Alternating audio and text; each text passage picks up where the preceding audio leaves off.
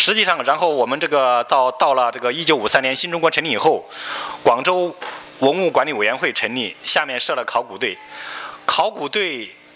成立以后呢，他们实际上呢，心中也有也，因为这这个蓝月赵佗的墓一直是，一直是应该说是岭南大地考古工作者呀、历史爱好者啊、古物爱好者的一个心中的一个，心中的一个一一个一个什么，都都想一未解之谜，这。都想着去解开这个谜，呃，看谁能解开，都都梦想着这个谜能从自己手中解开，嗯，所以考古队呢，从一九五三年到一九八三年，发掘了两百多座南越国时期的墓葬，也都没有发现南越王陵。一九八三年五月的时候，啊。呃，在西村凤凰岗发现了南越大墓啊，这个墓的规格呢，就比其他两百多座墓啊要大的多得多，应该说是长十几米，面面一般的一般的墓也就墓也就是几米啊，没有超过十米的，呃，唯独这个西村凤凰岗蓝月大墓却是十几米的大墓，呃，从里面出土的整个墓是被盗了，呃，盗的已经是几乎是个空墓了，但是呢，还能。零零散散的，还能发现一些玉器、铁器，嗯嗯。从那个出土的玉器来看，就那里面出土的玉器还是非常精美。出土的玉器，呃，现在来对比，就是跟南越王，就是象岗山的南越王墓出土的玉器是非常类似的啊。所以当时就当时这个考古队啊，又又对这个墓，被这个被盗的墓进行了发掘。然后当时提出了一个结论，就怀疑是被孙权盗掘的赵婴齐墓啊，嗯，然后很快又过了一个月，到一九八三年的六月，广州的象岗山就发现了一个大墓，嗯，这个墓的规格也非常大。然后根据我们刚才讲的寻找南越王的历程，呃，赵婴齐的墓已经被孙权挖了，呃，象岗的那个赵归不是。东山归岗那个墓已经初步认定是赵胡的墓了，那么这个象岗山发的发现的墓是不是就是大家梦寐以求的寻找了两千年的赵佗的墓呢？嗯，就带着这个疑问，我们就开始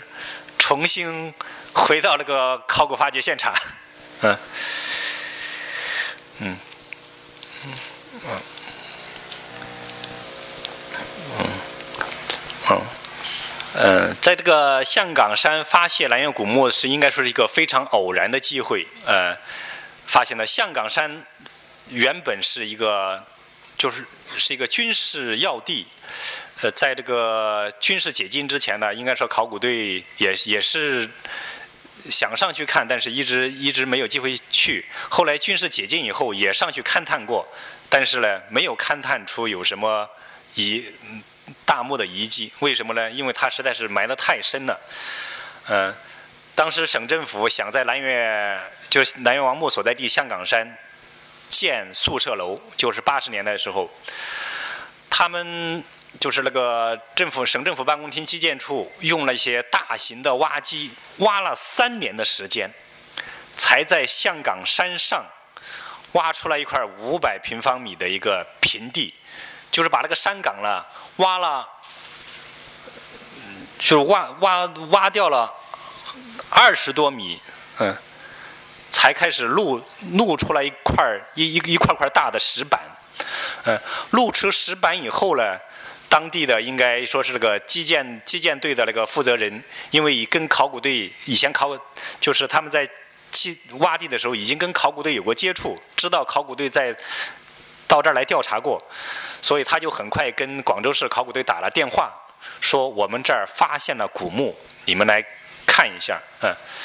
因为是石头的石石质的墓嘛，这那种墓在在当时的考古人员来看呢，通常认为是那那那那种那种规就那种材质的墓呢，通常认为是明墓，明代的墓葬是是那种形式，所以。考古队的第一次来看的时候，就是只从表面上看，以为是个明代的墓，没有引起重视。到了晚上以后，呃，他们决定派人潜到墓下面，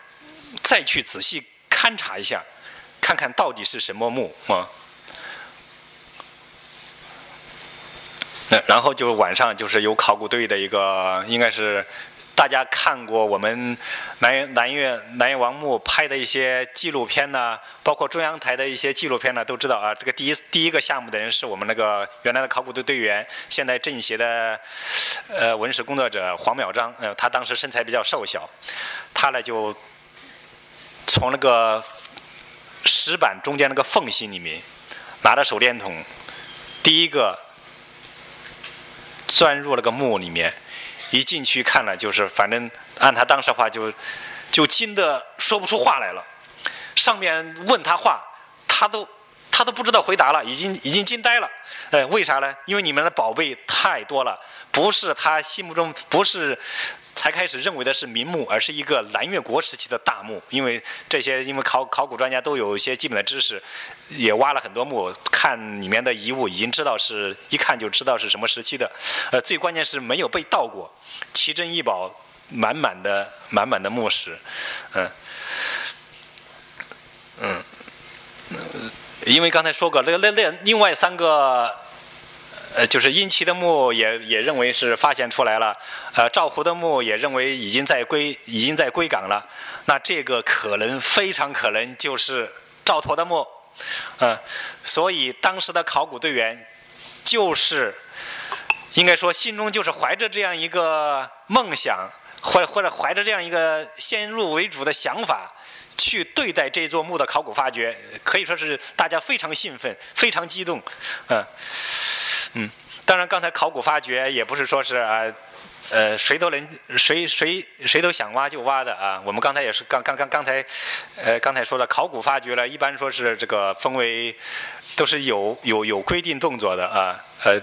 分为主动发掘和被动发掘。我们现在从事的考古发掘一般都是被动发掘。被动发掘是什么意思呢？就说是你不得不挖了才开挖。为什么要不得不挖了？一个是基本建设要建设，建设之前要在这个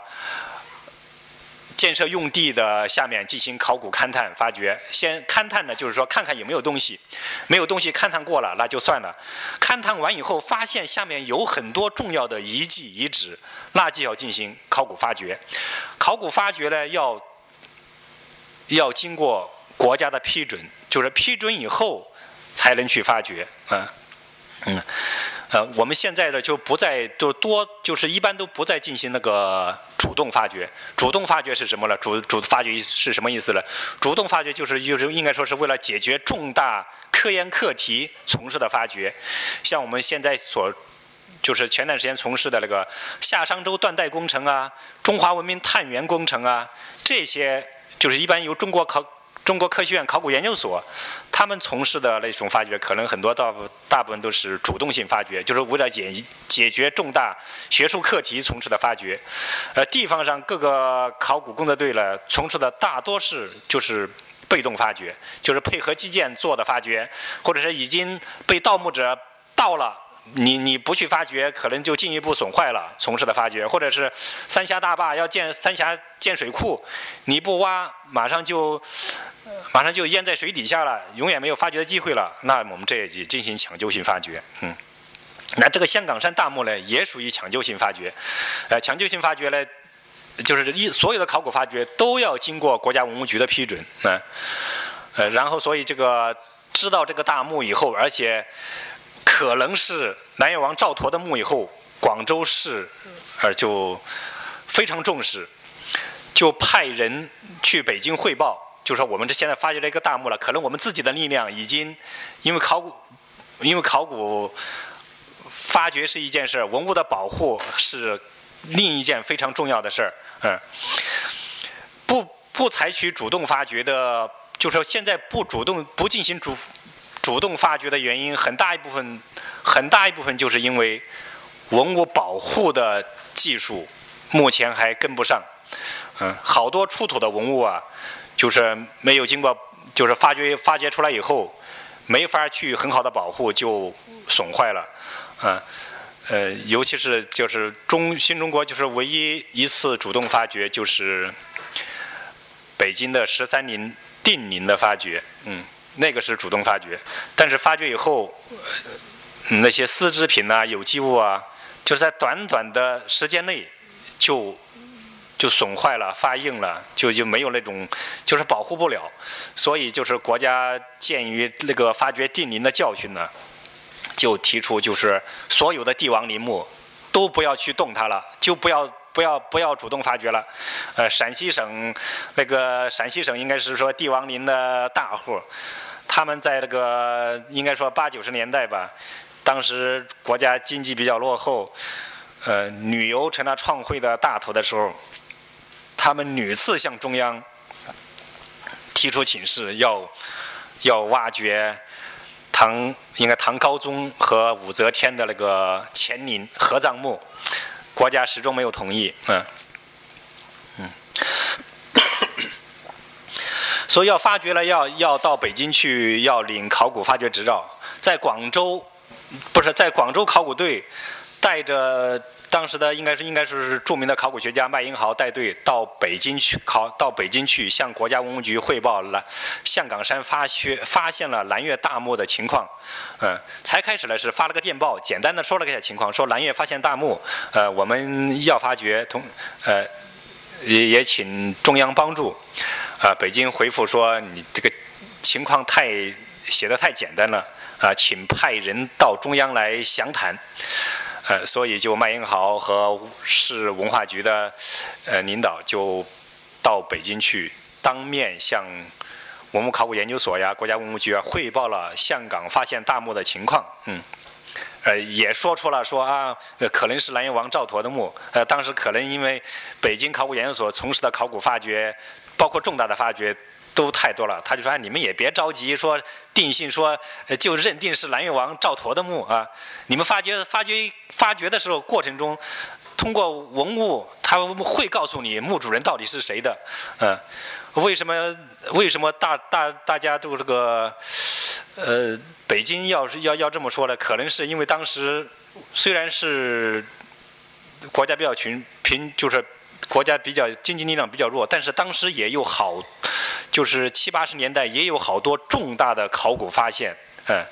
一个是就是满城汉墓啊，包括长沙的那个马王堆汉墓。嗯，那些墓重大墓葬的发现呢，也都是地方上就是没有力量独自去进行的，也都是社科院考古研究所去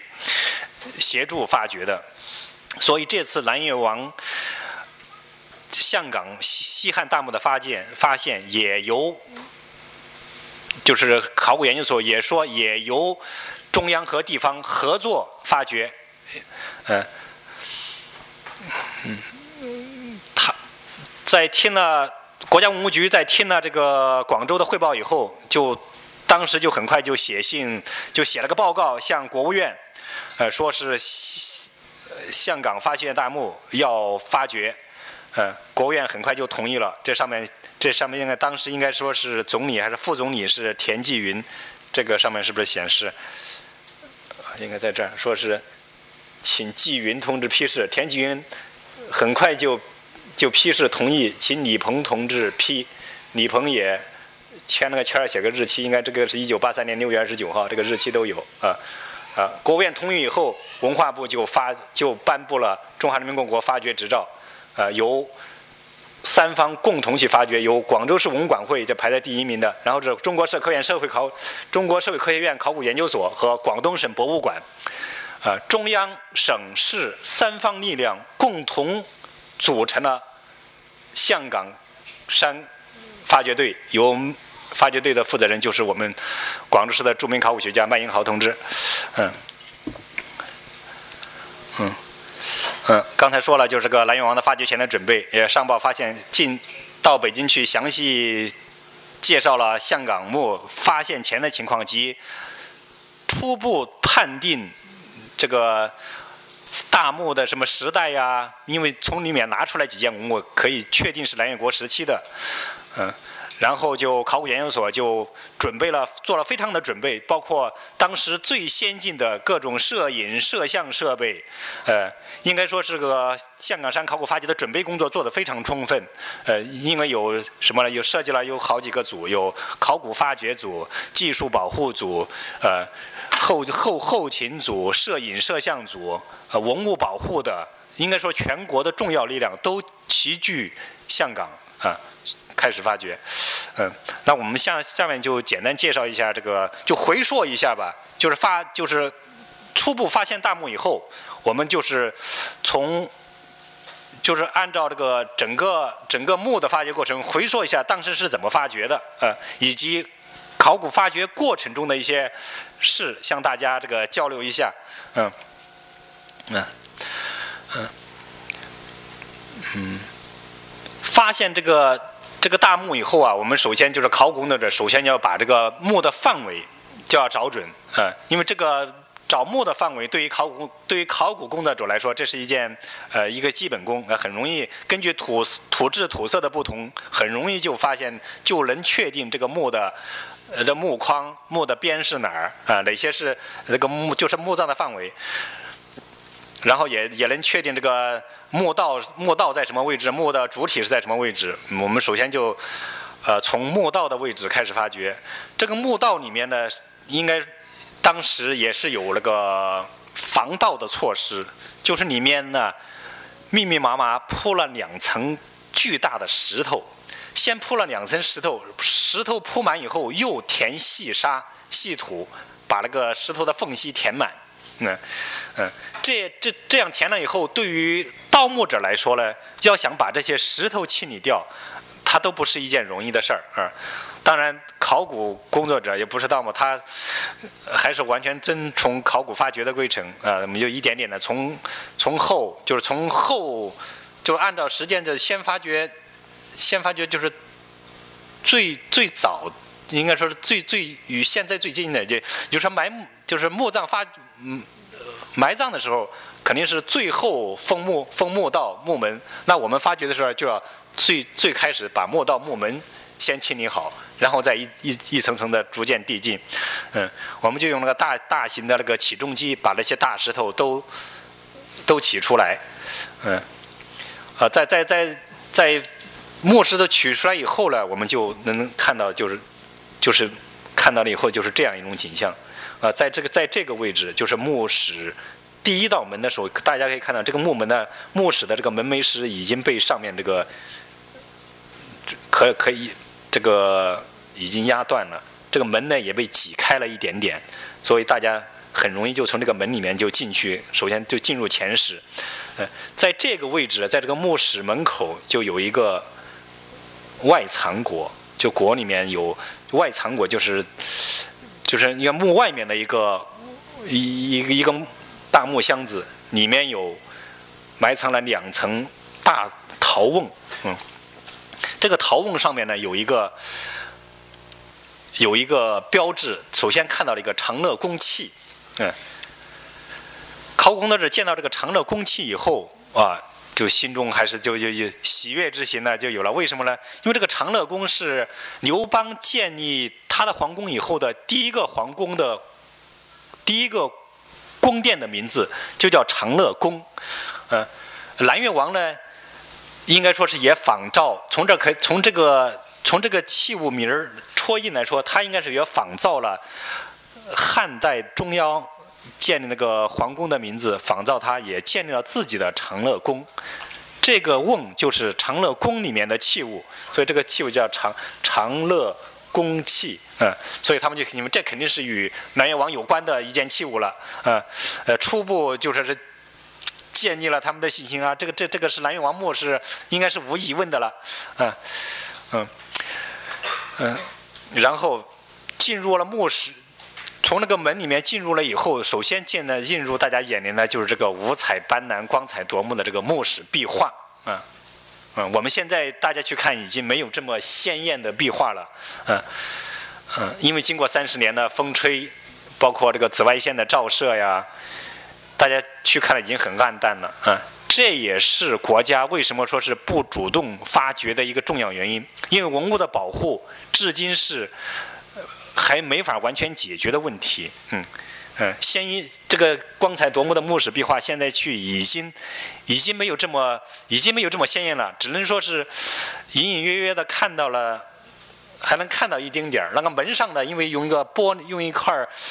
用一块塑胶给。遮住了一下，那个门板上的还就是这块这块门板上的这块门板，因为靠在墓边上，靠在那个墓室里边，用外面用一层有机玻璃罩着，可能还稍稍好一点，这一块鲜艳一点，其他的这些都已经已经非常就是已经非常就是看的不是很显眼的了，嗯。嗯，嗯，然后我们这个前室两边有两个东耳室和西耳室，嗯，东耳室呢，应该说是从里面发现的都是都是成套成套的乐器，嗯，包括这个文帝九年文帝九年乐府宫造，嗯，在这一套乐器发现的时候，考古考古呃考古工作者也是非常兴奋，为什么呢？因为这因为这个。铭文呢？文帝九年乐府宫造发现了“文帝”两个字，他们就单纯推出“文帝”。哎，这个文帝的时期跟赵佗，赵佗跟文帝之间的交流还是很广泛的。一会儿与文帝书，一会儿与佗书，他们之间还有书信交往的。他们说：“那那这个是不是文汉文帝赐给赐给赵佗的呀？”嗯，嗯，嗯。嗯，后来当然当然这这些字的清理出来，现在能看得这么清晰。实际上在发掘的时候，这些字都是非常非常模糊的，甚至这个下面这几个字，这这两个字啊，就已经完全锈蚀的非常严重。你从从这儿从从从这边上来看，这这一块儿，应该说是为了把这个字露出来，打磨的还是比较严重，就要用药水给它把这外面的锈给给它。给它腐蚀掉，才能露出这个字。才开始的时候啊，考古工作者在修复的过程中啊，就这两个字还是没露出来，只露出来上面个“文帝九乐府宫”。所以当时考古学家们说：“这个文帝九乐府宫，怎么都理解不了这两个字是啥意思？”大家都猜测是不是下面还有字，觉得因为读不通啊，哎，然后就要文物修复工作者，啊。就试探性的往下面再把这个锈蚀再这些锈啊再再剥掉一点点，呃，然后感觉应该是有字的，然后大家就根据这个大概的位置和这个隐隐约约的约约的情况，就继续修饰，才把这两个字给露出来。那，这样在大家就读读通顺了。文帝九年乐府宫造啊，就是这个器物是文帝九年制造的，谁制造的呢？由乐府乐府的某个工人。制造的，下面这有呃第六，这个一共有一套一套八件，从第一到第八都有数的，嗯嗯，这个这个就是这个，这个是第六、第七、第八，这个第一、第二、第三、第四，下面都有，就这这个位置都都有都有数，这下面都都都有痕迹了。可能我们这个腐蚀的时候呢，只就把这个字露出来的时候。没有进行大大范围的，就是把它这个为了保护文物本体吧。你看这个字，为了显示这中间那个字，我们只是做了这个这一块的，就是那个去锈工作。嗯，因为觉得这些锈可能就是无害锈，就不不再动它了。就为了把字儿显示出来，就在这一块儿把那个锈去掉，显示出来了这这几行字啊。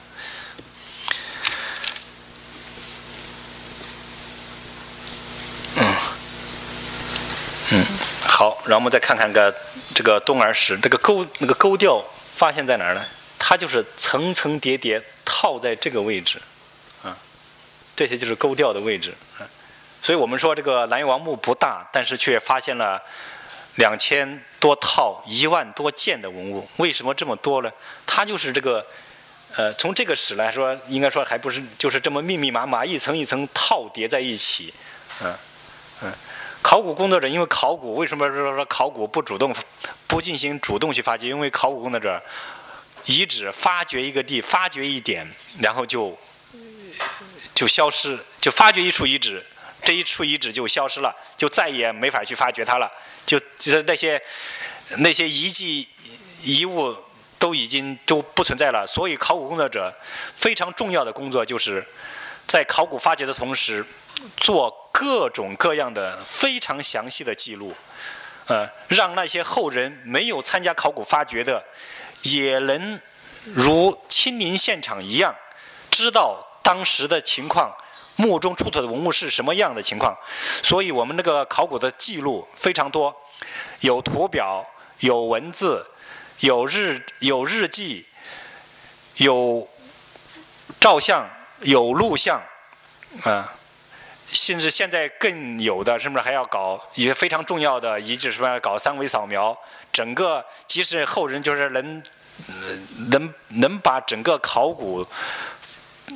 发掘现场完全复原出来，嗯，呃，这个就是考古工作者的一个一一件考古绘图，就是完全按照比例照原样。把考古发掘的情形给记录下来，嗯，嗯，包括这，你看这件器物破的，当时出土是破的，我们也把破碎的情况给画下来，啊，这这对考古工作者的要求非常高啊，这还要学画画了，嗯，嗯，文物的摆列情况、排列情况，包括你看，假设这个下面压的这个下面。现在这上面这个一件大东西，大的器物下面压的还有一件东西，我们都要做记录啊，在这上面标注。实在太小的，在这上面写不了，我们就标个号，在这边边上用这个附注给记录下来，嗯，嗯，嗯。然后希尔史就是那个藏，就是埋藏的，可以说是玉库珍宝的。当时考古发掘的现场呢，是应该说可以复原，呃，当时墓葬才开始，就是营造墓葬的时候的情况，就是应该说是用木架子啊，一层一层的木架子，木架子上面再用一个个的木箱子啊，竹竹竹筒啊。就是把那些文物一件件排在木架子上，啊，但是时间历史太实在太过久远，两千多年，而且墓里面又进过水，所以木架子都朽了以后，那些木架子上的器物就全部一件件就散落在这个墓室里边，嗯，结果让这个才开始的时候，应该说整个考古学家完全就没有立足的地方，嗯，所以考古学家就。当时的考古工作者就要想一个办法，怎样才能就又不破坏文物，又能进去考古发掘呢？呃，呃，这个应该说这个考古呢都是有非常非常丰富的经验嘛。他们怎么办呢？呃，他们呢就就在这个墓室门口啊，就垒了三块麻包，然后呢把一个竹梯子架在这个麻包上。一边呢用两个，一边尾巴上踩两个，用两个人站在上面稳住它。考古学家顺着这个竹梯子爬到这个墓室里边来，就是爬过去，嗯，然后再爬进去，爬到墓室以后，然后找两块就是找两个空空余的，就是没有文物的或者文物比较少的，把那个捡捡过来垒垒两块砖。垒几块砖以后呢，就说是，就把那个砖当成一个，当成一个支点吧，然后再架几块木板，就再架上这个木板。考古工作人员呢，就趴在这个木板上，头朝下，考古发掘这个墓室里面的文物。嗯，因为实在是没有立足的地方，嗯，所以应该应该说这个。这个悬空发掘，大家可以想象，趴在那儿从事发掘是一个什么样的、什么什么样的感觉啊？嗯嗯，这这这这这个过程就是趴在那儿，这个拿着手电筒，啊，仔细的查看里面，因为已经是层层垒叠在一起，木架上掉下来，为了为了就是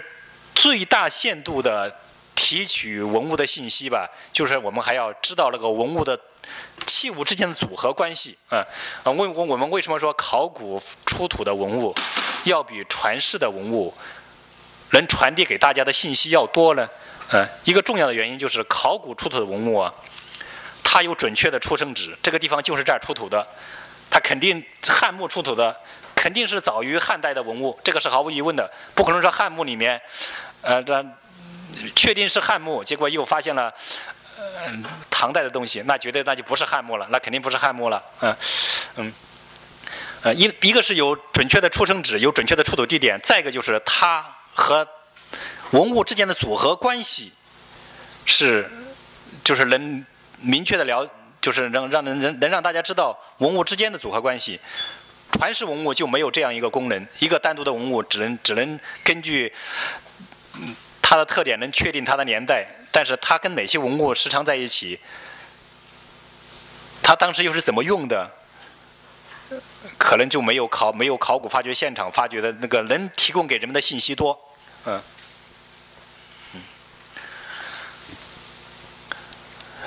嗯，然后这就是刚才刚才说的趴在那个地上，趴趴在那个木板上发现的那些文物的清理了一层以后的这个现场，呃，大家可以看到层层叠叠的，呃，这可能是清理完以后清理完上面一层以后露出的这一层，呃，包括包括这个。捣药的药杵、药那个石臼，啊，都都不是单个的。我们在文物展厅里面看的，可能都是只看了一套，实际上它还不止一套，它还好几套，嗯，嗯，就是文物之间的组合关系，嗯，通过在通过考古发掘的过程记录，大家都了解的比较清楚。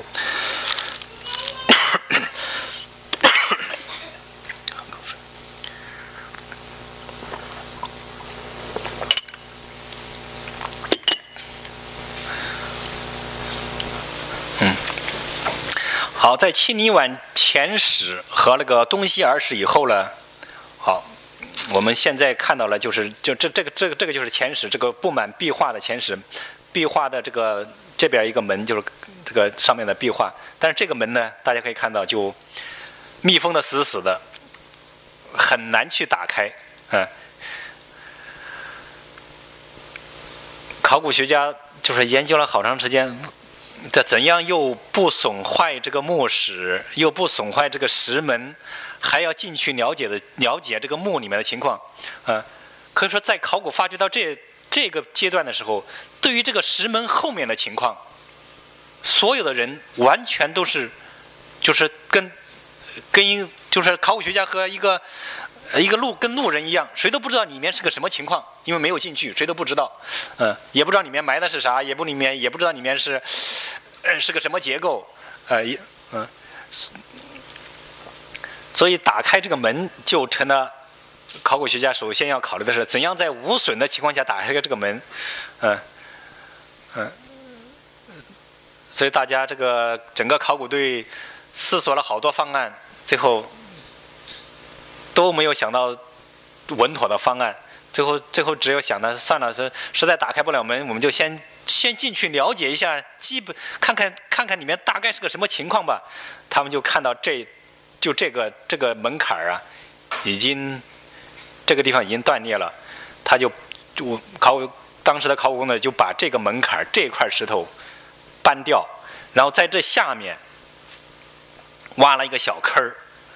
在这下面挖了一个小坑儿，嗯，考古学当时就就还是选一个瘦小的考古队员，还是黄淼章先生啊，就躺在了里边儿啊，采取仰泳的姿势，躺在里边，脚使劲一蹬，把自己给送到这个墓室里边儿，啊，大家可以想象这个姿势啊，怎样进去看，就就采取这样的一个方式，仰泳姿势。用脚使劲蹬，从那个小从从这个小孔里面钻进去，钻进去以后，发现为什么这个门打不开呢？一个是下面有一个顶门器，就是自动有个自动顶门器啊，就是有有有有一个防盗锁，可以这么有一个防盗锁锁住了。还有呢，就是这个门门书啊，就是跟门轴之间呢，这是铜的。这这这个有一个门书，这一个门书，这四边都有门书，已经被那个铜锈啊死死的锈住了，怎么都打不开了，嗯，然后考古学家只就是解决不了的问题，那就借用外力啊，他们就找到了当时广州园林的施工队，因为当时园园林绿化所可能底下有一个十座队伍啊，就是广州五华的。石工应该说在广东就非常有名儿，包括了五羊石雕啊，呃，那个海珠广场上面的那个，嗯，那个解放军战士啊，那可能都是五华石雕的工人雕的。呃，考古工作者就想着，可能他们对石对对这些实质的这这这这些怎么怎么怎么打开它，怎么怎么去保护它，他们有有措施，所以他们就找到了当时的园林绿化所的施工队伍来帮忙。嗯，果然能拦倒那些省中央省市考古学家的那个大难题，没有拦住这个五华的施工队伍啊。他们也从那个从这个从这个下面这个这个地缝里面钻进去以后，仔细观察，发现就这个位置，这个门门楣与那个这个书这个这个这个这个门轴之间呢，他他看到一点点裂隙，他说，然后他们就利用这个裂隙，再把这个下面这个槽啊再挖深一点儿。挖深一点，因为这个石这个石门非常重，利用这个石的自重啊，就让这个石用这个那个门门和这个门上面这个门楣给分离开了，就给它降下来挪开，这个门就打开了。啊，这个这个是外边啊，这个里边这这这个是墓室里边，这个这个这这一块是已经发掘过的前史啊，这些前史的壁画就看到。就把把这个门，把这个这块大石门挪到这个位置打开了，啊，然后考古学家才进去，才有机会进到这个进去，发现这个这个里面就正中间就是墓主人的主观史，嗯。嗯所以靠石匠的怎么才开门？所以考古学家在这个解决考古问题的时候啊，很多时候都要去。你比如说，一一般说考古学家都要是个通才，各种各种情况要了解古文字，因为那些考古学家出土的很多字你不认识啊，你得学古文字。呃，你要对于那些古代的一些尸骨，你还要认识。通过通过通过遗存的骨头，你要认识他是男是女，呃，多大年龄。啊，这些这些呃，应该说是也是考古学家的基本功。嗯，但是呢，考古可能最最专业的，还是要请那些那个呃医学院对对于尸骨的认定，还是要请医学院的那那那些法医专家，他们来帮协助判断。嗯，好，我们再讲讲这个这个顶门器，那就是门打不开的原因呢，就是有个自动顶门器，五块石板，这就。这这个是一个当时的一张照片，这五块石板两边是固定，这两块石板是固定不不动的，这三块石板在这个在这三块石板是可以活动的，嗯，他们在这个位置啊，就是五块石板之间有一块有一个圆洞，在这个在这个位置穿一个穿一个铜。铜销或者反正就金属销吧，然后因为前面这边重后边轻，嗯，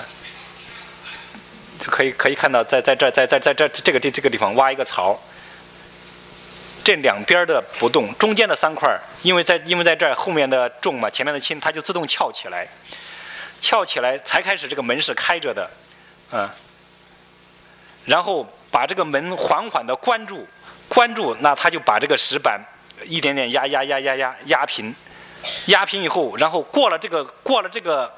过了这个点儿，石门关住了，然后这块板又自动弹起来跳，弹起来，然后再开门就顶住了，这个这个门就顶不开了啊！这就是古代的一个防盗防盗措施之一。这种装置在西汉南越王墓发现有。在徐州汉墓发现的也有同样的结构啊，就这个自动顶门器，五块石板组成的，中间插中间插销，啊，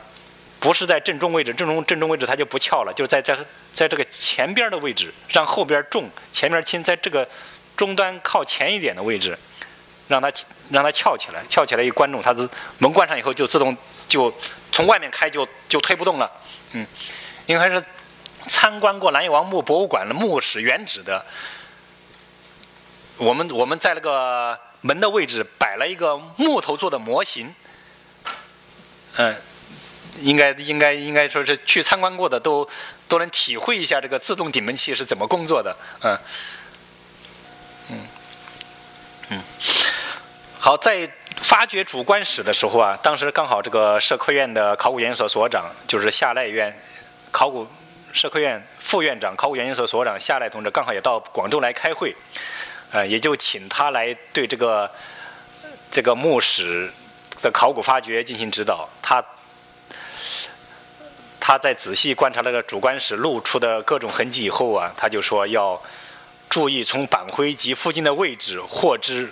原原来的棺棺材的大小啊，要勤记录、多绘图、多照相，尽可能的把各种迹象详细记下来，为以后的研究提供依据啊，并提取并提出了整取寓一的建议，嗯嗯，所以当时这个。墓室墓室的发掘，就是墓原址主棺室的发掘，应该说是费了非常大的功夫啊。怎样？因为因为它那边有发现了玉衣片嘛，我们是在在这个看着，嗯，基本上进去以后啊，看到的清理完以后的情况就大概是这样啊。这个是木棺椁外面那个铜铺首这一块这一块左右左右四块，两边两块。考古学家根据什么来复原我们现在在博物馆里面的那个棺材的呢？就是根据这个铜铺首掉下来的位置，因为它朽了以后就自然垂落下来，就根据这个掉的位置，我们来复原当时棺材的大小，嗯。